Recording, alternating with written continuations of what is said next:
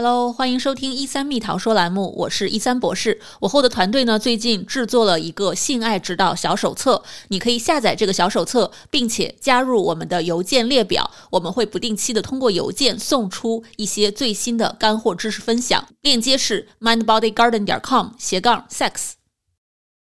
不以高潮为目的的性爱，到底是不是耍流氓呢？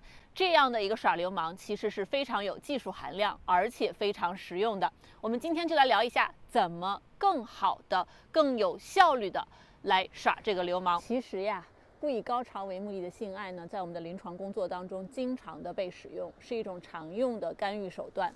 那什么样的人群适合这样的一个干预手段呢？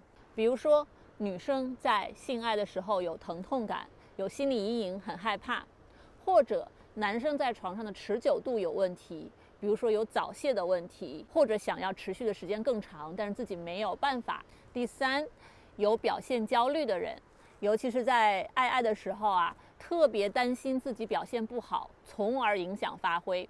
那第四种呢，就是老夫老妻，上有老下有小，工作压力大，生活压力大。那么到了家里就不想和伴侣爱爱了。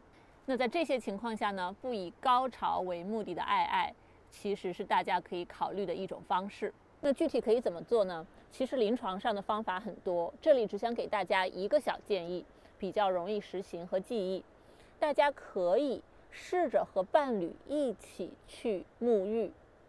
那这个沐浴呢是有讲究的。在沐浴之前，最好大家一起能定一个小规则，最终能不能够双方都达到那个顶点，能不能够最终有传统意义上的啪啪都不重要。也就是说，在洗浴的过程中，充分的调用我们的五感，去看、去闻、去摸、去听、去感受，探索对方的身体，闻对方身上的味道。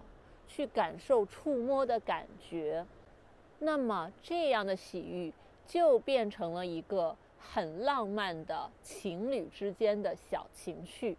当我们把最终的这种高潮和啪啪的目的去掉之后，大家就会发现压力小了很多，感受对方，感受自己，真正的关注愉悦的互动。那同样的啊，这个方法也适用于大家自己。如果在看我节目的你现在还是单身的状态，那你不妨用这个方法去探索一下自己的身体，因为我们爱自己和爱别人、被别人爱都是同等重要的。大家不妨去试一试，在洗澡的时候好好的爱自己，用同样的方式去感受自己身体的感受。好，希望今天的视频呢，大家听了有收获。